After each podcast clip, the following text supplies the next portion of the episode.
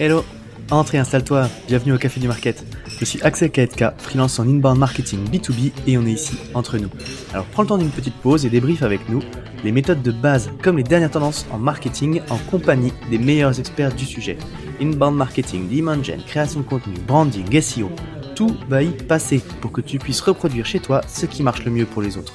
Si le podcast te plaît, n'hésite pas à le partager à tes collègues en me taguant sur LinkedIn ou en laissant 5 étoiles sur Apple Podcast ou Spotify. Et maintenant, détends-toi, prends ta boisson préférée et surtout, si tu entends des discussions intéressantes, serre-toi, c'est offert par la maison. Pour ce podcast, j'ai l'honneur d'être soutenu par ma solution de marketing automation préférée, Sepleady. Si je t'en parle, c'est parce que je l'ai utilisé à titre pro et que j'en ai été pleinement satisfait. On le sait quand on fait du marketing automation, ce qui est compliqué, c'est d'entretenir constamment des workflows de nurturing et de les mettre à jour avec nos nouveaux contenus. Là où Pleddy est très fort, c'est qu'ils ont développé une campagne intelligente qui est capable de pousser automatiquement le bon contenu au bon moment à la bonne personne, en fonction de ses centres d'intérêt et du stade de maturité du lead. Qui ne gâche rien, c'est qu'ils ont une équipe au top avec un service CSM dédié qui est là pour t'aider à mener à bien ton projet. Mais assez parlé, passons à l'épisode. Bonjour à toutes et à tous et bienvenue au Café du Market. Créer du contenu, c'est un investissement, que ce soit en temps ou en argent. Donc autant en tirer le maximum. Pourtant, on voit trop d'entreprises qui créent du contenu qui ne sera jamais vu. La faute à des process de distribution ou de recyclage qui sont inexistants. Donc pour voir ce qu'on peut faire pour résoudre ce problème, je suis avec Fabien Delax, qui est Head of Growth chez Flora Bayetias, qui est aussi indépendant. Bonjour Fabien. Bonjour Axel. Écoute, c'est un plaisir de, ouais, bah, c'est un plaisir de t'avoir sur le podcast. J'allais le dire parce que ça fait un moment qu'on échange euh, sur LinkedIn. Tu es très actif et tu partages des carousels qui sont canons à chaque fois. Donc, je vous invite à aller suivre Fabien sur euh, LinkedIn. Donc, c'est un plaisir de t'avoir pour parler de ce sujet-là que j'aime beaucoup. Je ne m'en cache pas. Bah, je suis très heureux d'être là. Euh, merci de, de me recevoir. Je, je, je suis content aussi de, de, te voir comme ça parce que nous, on, se voit en vidéo. Donc, voilà, j'espère qu'on va faire un bel épisode et que ça va bien se passer. Carrément. Bah écoute, euh, est-ce que tu peux te présenter en quelques mots du coup pour ceux qui ne te connaîtraient pas, s'il te plaît? Ouais, euh, donc moi j'ai euh, 42 ans, donc ça fait à peu près 20 ans que je suis dans le marketing et que, que je suis tombé dans, dans, dans le digital. Euh, bon, j'ai eu un parcours euh, la moitié côté plutôt agence, l'autre moitié plutôt côté, côté annonceur. Mm. mais aujourd'hui, j'ai plusieurs casquettes. D'abord, je suis consultant en innovation et en transformation digitale dans une ESN en Belgique. Euh, dans ce cadre-là, en fait, euh, je m'occupe d'une startup corporate pour un client qui s'appelle Flora Baetias. Euh, et donc là, je suis vraiment responsable du, je suis digital product manager, mais aussi head of growth. Euh, et donc, euh, pour situer ce qu'on fait, Flora Baetias, c'est euh, la première assurance 100% digitale en Belgique qui propose des assurances habitation pour les locataires et les colocataires. Ok. Voilà. Et alors, euh, à côté de ça, comme tu l'as dit, ben, euh, je suis aussi euh, indépendant. Donc, je suis dans un modèle plutôt solopreneur en tant que coach, consultant, formateur, formateur pardon, spécialisé dans les réseaux sociaux et avec un gros faible pour LinkedIn. Ouais, ouais, effectivement, je, je le disais, tu es bien actif de ce côté-là. Euh, c'est intéressant cette, cette double casquette au final que tu as entre l'entreprise et puis ce côté solopreneur, ça doit te faire quand même aussi des, des semaines bien chargées. Quoi. Ouais, et en plus, euh, je t'ai pas dit, mais j'ai trois enfants. Du coup, j'ai des semaines qui sont effectivement euh, bien chargées. Euh, j'ai la chance de ne pas avoir besoin de, de, trop de sommeil. Ouais, écoute, la chance, ouais. Mais euh, c'est un challenge en plus, euh, les enfants à la maison, quand tu essaies d'entreprendre. Euh, mais bon, rentrons dans le vif du sujet. j'ai déjà cité cette stat plusieurs fois, tu vois, je le dis souvent, et moi j'aime beaucoup ça. J'avais vu ça dans le rapport HubSpot 2021 sur les tendances du marketing où il disait que 35% des contenus B2B sont jamais vus. T'arrivais même à 45% quand tu mettais le B2C. Donc moi je trouvais cette stat, elle m'a fait halluciner. Euh, je trouve ça dingue quand on sait bah, l'investissement que ça représente, ne serait-ce qu'en temps euh, ou en bah, du coup en argent, souvent et trébuchant si t'externalises. Euh, J'allais dire, à ton avis, pourquoi pourquoi cette stat selon toi? Bah, euh, effectivement, c'est un peu triste hein, quand on, comme tu le dis, quand on voit l'investissement. Euh, moi, je vois plutôt, en fait, je vois, je vois surtout trois raisons. Euh, qui explique cette, statistique. La première, c'est qu'en fait, la plupart des marketeers ils pensent à tort qu'une fois que le contenu il est créé, le, le travail est terminé. Mais en fait, c'est faux. C'est vraiment là que, que le travail commence. Moi, j'estime que 30% du travail, c'est créer le, le contenu, et 70% mmh. du job, en fait, c'est la distribution. Donc, c'est le fait de, de, faire vivre son contenu, de le partager, de le diffuser sur les réseaux sociaux et sur les autres canaux. Le deuxième, euh, la deuxième raison, euh, c'est qu'il y a un problème en fait, c'est que souvent ils, sous-estiment la durée de vie d'un contenu ou ils la surestiment plutôt. C'est-à-dire que si tu prends un tweet aujourd'hui, euh, la durée de vie d'un tweet c'est 18 minutes. Si tu vas sur un post Facebook, tu es sur 5 à 6 heures. Si tu vas sur, sur LinkedIn, ton post il va durer entre 24 et 48 heures. Une vidéo YouTube ou un article de blog, ça dure un petit peu plus longtemps, ça peut durer plusieurs mois. Euh, mais même là, au bout de quelques mois, il faut le mettre à jour. Mm. Donc ça, c'est la deuxième raison. Euh, et la troisième, c'est qu'en fait, ils ont l'impression que leurs clients ou que leurs prospects, en fait, ils voient euh, toutes leurs publications et que 100% de leur audience, en fait, elle est dans, un statut à l'achat, c'est-à-dire qu'ils sont in market, qui sont tous en même temps en train de, chercher un fournisseur. La vérité, c'est que c'est plutôt 5% de, ton audience ou de ta cible qui va être à l'achat à un moment donné. Et donc, euh, ça veut dire que c'est finalement une, toute petite partie. Euh, et, euh, il faut comment, comment dire Il faut créer. il pense qu'il faut créer du contenu sans cesse. parce que tout le monde est toujours in market et qu'il faut renouveler sans arrêt. Mais en fait, c'est pas grave de répéter son contenu euh, puisqu'en fait, les 5% de personnes dans ta cible qui vont, les, qui, vont, qui vont le voir ou qui vont être soumis euh, et qui sont une market sont ceux-là qui, qui, sont importants. Et donc, euh, ils ne sont pas attentifs comme. Ils sont plus attentifs les 5% que les 95% restants. Ah, carrément, tu vois, ça c'est ce dernier point. Alors, le premier, pour le coup, je rebondis et je le, pense à fond effectivement le, job, enfin l'essentiel du job au final c'est presque plus de la distribution. Tu vois, j'en parlais dans un précédent épisode, euh, c'était le, 11 avec Gabriel Béal de Payfit, euh, qui est la content euh, team lead, où justement elle en parlait de, bah en fait, voilà, c'est content manager, eux, ce qu'ils aiment c'est créer du contenu, donc ils créent, ils créent, ils publient, et puis ils créent le suite après et ils publient parce que c'est ce qu'ils aiment.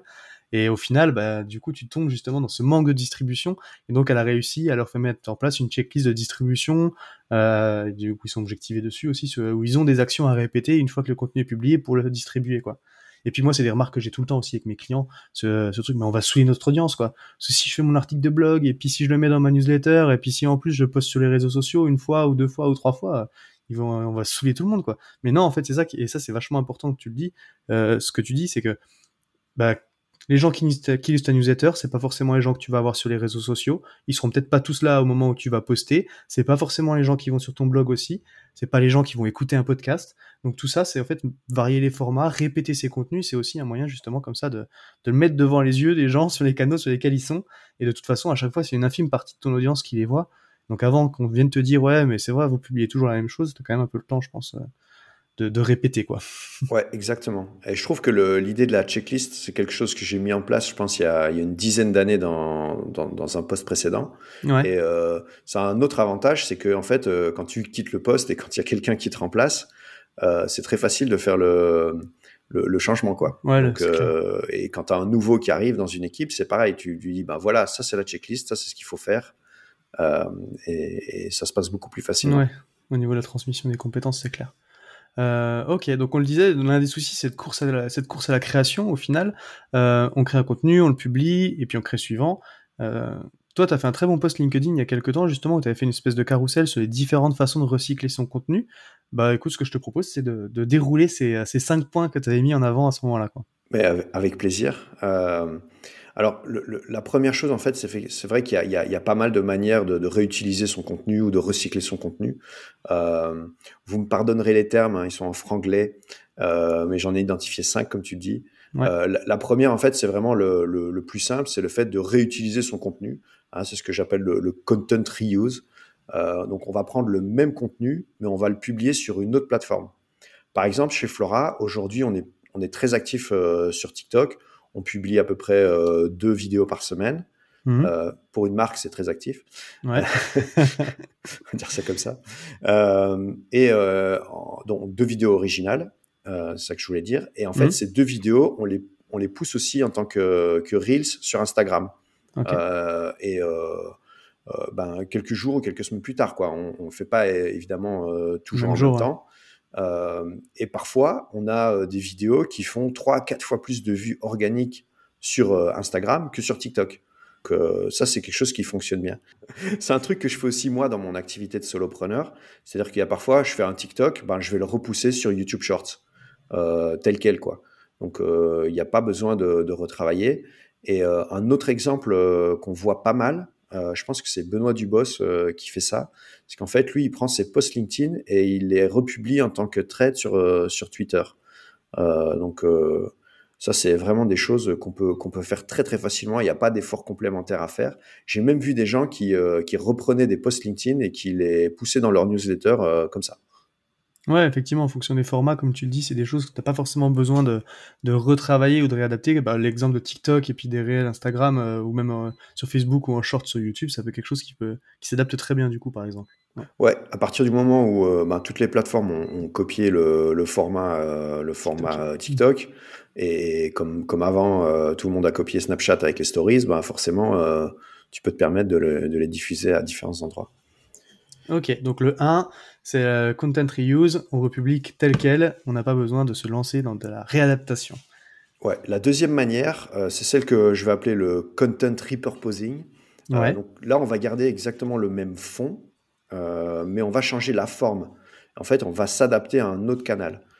chez Flora, par exemple, on prend des articles de blog qui fonctionnent bien et on en fait des scénarios de vidéo TikTok. Donc, si je prends un exemple de ce qu'on a fait, euh, on a un article de 1400 mots, par exemple, qui, euh, qui s'intitule euh, Les 5 étapes pour déménager de France en Belgique. Et on en a fait un TikTok de 30 secondes qui a cartonné.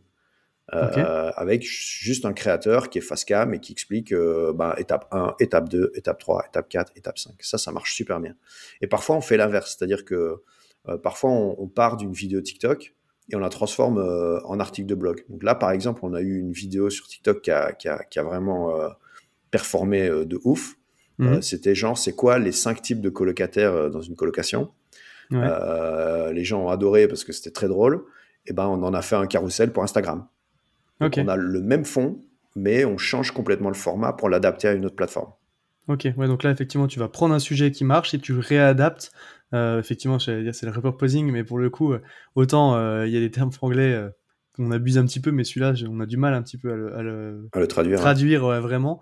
et du coup, tu vas le repasser dans les codes du réseau social en question. Donc, tu vas changer le format en, réutilisant le fond, et comme ça, tu, bah, tu facilites aussi le travail des créations. Quoi, Exactement. Ok. Et donc la, troisième, la troisième méthode, en fait, c'est ce que je vais appeler le, content recycling. En fait, on va recycler du, contenu. Par exemple, on va reprendre un, article de blog et on va le mettre à jour. L'exemple le plus simple à comprendre, en fait, c'est quand tu mets, par exemple, un article qui s'appelle 5 manières de trouver un appart en 2022. Bah, en fait, en 2023, il devient très vite obsolète. Hein, tout le monde l'aura compris. du coup, bah, en fait, tu vas changer le titre tu vas l'appeler 5 euh, manières de trouver un appart en 2023. Euh, d'abord, ça va te permettre d'augmenter les, taux de clics euh, quand tu apparais dans les résultats de recherche. et puis ensuite, ça, c'est aussi l'occasion de retravailler un petit peu le contenu parce que tu as peut-être une nouvelle ressource à intégrer dans ton, dans ton article et à le mettre à jour, etc. Donc, perso, quand, quand, quand j'ai un post LinkedIn, par exemple, qui fonctionne bien, ça m'arrive de changer l'accroche et de l'améliorer juste un petit peu pour leur publier trois ou quatre mois plus tard. En fait, euh, je fais ça souvent et personne ne m'a jamais rien dit. Ouais, carrément, moi aussi. Chut, on le dira pas trop fort. Mais, euh, mais c'est vrai, mais tu vois, je pense euh, à tous ces contenus qu'on voit effectivement, tu vois, les 10 grandes tendances marketing pour 2023, ou alors l'état des lieux de telle problématique en 2022 et tout. Ça, c'est des trucs que tu peux répéter comme ça chaque année en reprenant bah, ta trame, on, va dire, quelques éléments que tu vas réactualiser. Et du coup, tu peux recycler comme ça. c'est un marronnier au final qui peut revenir régulièrement, quoi. Pour le truc des dates dans les articles de blog, si vous êtes sur WordPress, il existe des plugins qui permettent de mettre à jour automatiquement euh, la, date entre parenthèses là euh, dans le titre de l'article euh, dès, que tu passes le 1er janvier quoi. D'accord, ok, donc bah, même pas besoin d'aller retoucher l'intérieur du contenu. ok, ça marche très bien. Bon bah, écoute, pour le recycling, donc on est sur le sur le troisième point, bah, et donc la technique d'après. La technique d'après, la quatrième, c'est euh, le content downsizing. Même moi, j'ai du mal à le dire. En fait, on va prendre un contenu avec un format long et on va en faire plusieurs formats courts.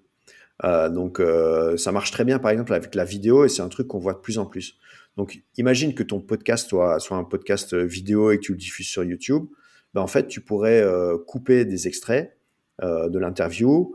de préférence, tu vas prendre des punchlines, tu vois, ou, mmh. des moments un peu fun, ou des moments où, où l'invité va dire un truc un peu choquant, tu vois, genre des phrases chocs, comme dirait Odile de Ray. Mmh. Et tu vas les publier en tant que shorts sur YouTube ou, en tant que, ou sur TikTok avec un lien vers ta vidéo. Du coup, tu vas te servir de ce contenu pour faire la promotion de ton, de ton long format. Ouais. Euh, ça, c'est un truc, euh, euh, moi, je pratique aussi souvent avec, avec mes posts LinkedIn. C'est-à-dire que je vais faire un, carrousel, par exemple, qui va s'appeler 5 étapes pour élaborer ta, ta stratégie éditoriale. Ou ta étape 1, c'est créer ton persona ou identifier ta cible, un truc comme ça. Eh ben, je peux refaire un post sur, le sujet mmh. étape 1, comment créer ton persona. Ouais. Donc, on va prendre un long format et on va le raccourcir. Ok, ouais. J'allais dire, ça fonctionne très bien, ça, par exemple, avec des articles de blog où euh, tu as des livres blancs un peu longs, et puis ton livre blanc, tu vas le découper en articles de blog au final, et puis tu peux faire d'un grand livre blanc plusieurs articles de blog, et puis de tes d'un article de blog, tu peux prendre chaque chapitre et puis faire un post aussi sur les réseaux, sur les réseaux sociaux pour pousser euh, ça qui, chaque idée clé, on va dire, séparément en tout cas. Ouais, et ce que tu dis là, en fait, euh, ben, il y, y, en a plein qui font l'inverse, et d'ailleurs, c'est la cinquième technique. C'est euh, ce qu'on va appeler le upcycling, c'est-à-dire que tu vas prendre plusieurs contenus courts et en créer un contenu plus long. Donc, ce que tu as expliqué avec les livres blancs, où en fait tu le découpes en plusieurs articles. Il y a aussi pas mal de gens, moi j'ai fait ça pas mal par le passé. On créait des livres blancs et puis en fait, enfin, on, on, écrivait des articles de blog et puis on assemblait 5, 6, 7 articles de blog dans un, dans un white paper ou dans un e-book qu'on proposait au téléchargement. Ouais, quand même. Euh, donc, ça dans les deux sens, ouais. ouais. Et euh, ce qui est possible aussi, en fait, c'est de combiner, euh, bah, on l'a dit, hein, plusieurs posts LinkedIn euh, sur un même thème pour, euh, pour faire un article de blog ou pour faire une newsletter. C'est une autre manière de réutiliser. Tu vois, tu prends euh, finalement tes, tes, tes, cinq derniers posts sur un sujet et puis tu vas en faire le sujet de ta newsletter parce que de toute façon, les gens qui sont abonnés à ta newsletter, ils n'ont pas vu tes cinq posts, ils en ont peut-être vu deux, ils vont peut-être se dire tiens, j'ai déjà entendu ça, mais, mais personne va te, te faire de remarques. J'ai même, même euh, découvert une technique euh, d'un entrepreneur américain. Il a décidé d'écrire un livre et pour se pousser à écrire son livre, en fait, il a créé une newsletter et chacune de ces newsletters, c'est un chapitre de son livre. Et donc, comme ça, au bout d'une trentaine de semaines, il avait écrit son livre de manière itérative chaque semaine via sa newsletter.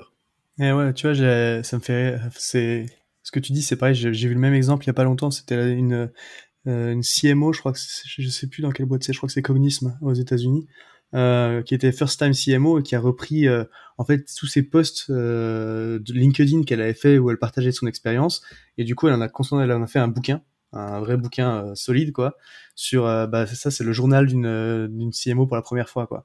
Et du coup elle a recondensé un petit peu tout ça. Alors ça demande de mettre un petit peu de liant quoi, mais du coup elle en a sorti elle en a sorti un bouquin quoi. Mais ça va quand même beaucoup plus vite de faire comme ça que de l'écrire from scratch.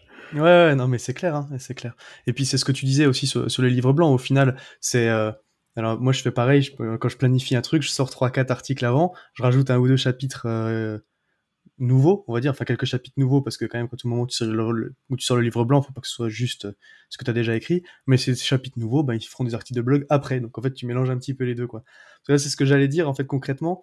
Euh, là, tu nous as donné cinq façons de faire différentes. Euh, donc voilà, ça s'applique euh, en parallèle, euh, tout, enfin, t'en appliques certaines, t'en appliques pas toutes. Il y, a, plusieurs possibilités à chaque fois. Comment est-ce que toi tu procèdes pour mettre en place ce type d'action? Euh, Tu gères ça dans un planning Tu as une méthode particulière On a parlé de checklist. Est-ce que tu as un, cas concret un petit peu à nous donner sur comment est-ce que tu t'organises justement pour gérer ces différentes façons de faire? Ouais, bah nous de notre côté, en fait, ce qu'on fait, c'est qu'on a, on a une vue d'ensemble du contenu. Euh, donc on a un calendrier éditorial mmh. et euh, l'idée c'est qu'on a aussi un, un, un monitoring permanent, c'est-à-dire qu'on regarde en permanence les, les, les posts qui fonctionnent euh, mieux, enfin ou les publications qui fonctionnent mieux en fonction des, des différents réseaux. Et puis bah on, on s'est habitué à avoir les bons réflexes. Okay. de se dire ok ce post là on va pouvoir en faire ce format etc sur sur une autre plateforme et donc L'idéal, c'est vraiment comme ça qu'on bosse chez Flora, c'est tout dans un calendrier éditorial mensuel. Euh, le 15 de chaque mois, euh, le calendrier éditorial, il est prêt euh, pour le mois suivant. Et on a regardé ce qui, le mois précédent, avait, bien fonctionné. Et donc comme ça, ben, si on répète un contenu, il y a toujours au moins deux mois entre la répétition. et en fait, l'idée, c'est que dès le départ, quand tu identifies des idées de publication, euh, bah en fait, tes sujets, tu vas les anticiper de manière euh, à faire en sorte que certains contenus puissent être utilisés, enfin réutilisés ou découpés. Donc, mhm. typiquement, aujourd'hui, dès qu'on fait euh, un article de blog euh, sur le top 3 des sites pour trouver un appartement, bah en fait, on sait très bien qu'on va en faire un post LinkedIn peut-être, un carousel Instagram et peut-être une vidéo sur TikTok. Mmh. Euh, donc, tous ces, tous ces posts, toutes ces publications avec euh, bah, 3, 5, 7, etc. Euh, tout ça, déjà, on sait à la base qu'on va pouvoir euh, multiplier les formats. et puis, en fait, ça marche super bien, quoi, donc, dès que tu as une liste. et puis, la, la, la, dernière chose, bah, c'est quand tu vois, vu que tu fais un, monitoring, que, que tu as un contenu sur une plateforme qui, qui fonctionne bien, bah, en fait, on va tout de suite se dire, tiens, comment est-ce qu'on pourrait le réutiliser ailleurs parce que ben, ce sujet nous a amené de la visibilité, où il a généré énormément d'engagement, euh, il nous a amené euh, plein de followers sur euh, TikTok, donc comment on peut le faire pour le, répéter finalement sur, sur une autre plateforme? En, gardant ou en gardant pas le format. Hein. Ouais, donc en fait, tu as, as, les sujets que tu as, enfin, as envie de traiter, que tu choisis de traiter parce que bon, ça, ça, répond, on va dire, à ta stratégie de contenu, donc tu vas les décliner dans ton format un petit peu pilier, le blog, euh, et que tu vas recycler, enfin, tu sais que tu vas reprendre de différentes façons pour en faire la promotion déjà sur les différents réseaux sociaux dans leur format euh, adapté, on va dire. Donc ça, c'est ta base. Et donc tous les 15 euh, du mois, tu as dit, enfin régulièrement, en tout cas, tu vas monitorer les performances de chacun et tu vas du coup alimenter aussi ta calendrier en fonction des posts qui auront bien fonctionné, des performances que tu as pu voir sur les uns et les autres pour réutiliser les contenus qui fonctionnent et c'est comme ça que du coup, tu me, dire, tu alimentes ta stratégie de contenu. Ouais, exactement. Et on fait ça au niveau des contenus et on fait ça aussi au niveau des formats. Ok.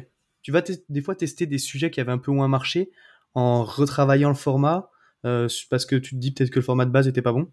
Ouais, moi c'est plutôt dans mon activité solo que ça arrive. En fait, j'ai parfois des posts LinkedIn où je suis assez euh, content du contenu, du fond. Ouais. Euh, et en fait, euh, il marche pas autant que je l'aurais espéré. Et du coup, ce que je fais souvent, c'est euh, c'est là que je vais retravailler l'accroche euh, et le republier. Comme il n'y a pas grand monde qui l'a vu ou, ou pas suffisamment à mon goût, ben je vais le, je vais retravailler l'accroche, peut-être restructurer un petit peu le contenu, simplifier et, et, voilà rééditorialiser finalement ou rééditer le poste et, et le republier deux trois mois plus tard. Quoi. Ok, top. Bon bah écoute, merci pour euh, pour ce partage d'expérience euh, et, ces, bonnes pratiques. Comme on prend un, petit café entre nous, j'allais dire, moi j'y étais vraiment en plus au début de, l'interview. Euh, J'en profite pour t'arracher les, petites confidences de fin. Tu vois, tu disais les questions qui reviennent souvent, c'est celle-là la mienne. C'est quoi tes trois plus gros challenges du moment? Alors chez Flora, le, premier gros challenge, c'est vraiment d'arriver à passer un, une étape en fait en termes de taux de conversion. Euh, donc on a conscience qu'on est sur un marché de niche, donc euh, on s'adresse d'abord, on est actif que en Belgique. Et en Belgique, tu n'as que 30% des Belges qui se disent prêts à prendre une assurance euh, en ligne. Mmh. Donc ça réduit quand même déjà la taille du marché. Et puis on a seulement 35% des Belges qui sont locataires de leur, de leur appartement. Donc c'est enfin ou de leur logement quoi. Euh, quand tu regardes en France, je pense que tu es à 65-70%. Ouais. Euh, c'est l'inverse quoi. Donc ça veut dire qu'on a un, petit marché euh, qu'on doit éduquer et ça, ça prend du temps. Euh, et il faut aussi en fait qu'ils comprennent qu'on n'est pas que des robots parce que souvent ce qu'on dit ouais vous êtes une assurance digitale du coup derrière c'est que de l'intelligence hein. artificielle et des mm. robots il y a personne derrière mais non on est une vingtaine entre 20 et 30 personnes derrière donc voilà on est là et du coup, euh, c'est, ça nous permet, enfin, c'est quelque chose aussi, on doit aussi, on doit aussi travailler sur, euh, sur notre notoriété. Du coup, ça passe par plus de visibilité, donc euh, un petit peu plus de contenu. Okay. Euh, le deuxième challenge, c'est, c'est vraiment de, de, de, continuer à faire de la croissance et d'atteindre nos, nos objectifs avec des budgets qui, qui ont diminué. Il y, a, y a dans pas mal d'entreprises en fait, et les, le monde de l'assurance est pas est pas épargné. on essaye de faire des économies parce qu'il y a eu une inflation quand même assez importante euh, ces derniers mois. Euh, et donc euh, aujourd'hui, en fait, il y a une plus grande attente de la part de, de ceux qui nous financent, je vais dire ça comme ça, mmh. euh, d'avoir une rentabilité euh, à plus court terme. Okay. Nous, on, on s'est lancé, on a lancé notre premier produit en septembre 2020. on n'a pas encore atteint la rentabilité opérationnelle. Donc, on, doit accélérer finalement en ayant un petit peu moins de, un petit peu moins de moyens qu'avant.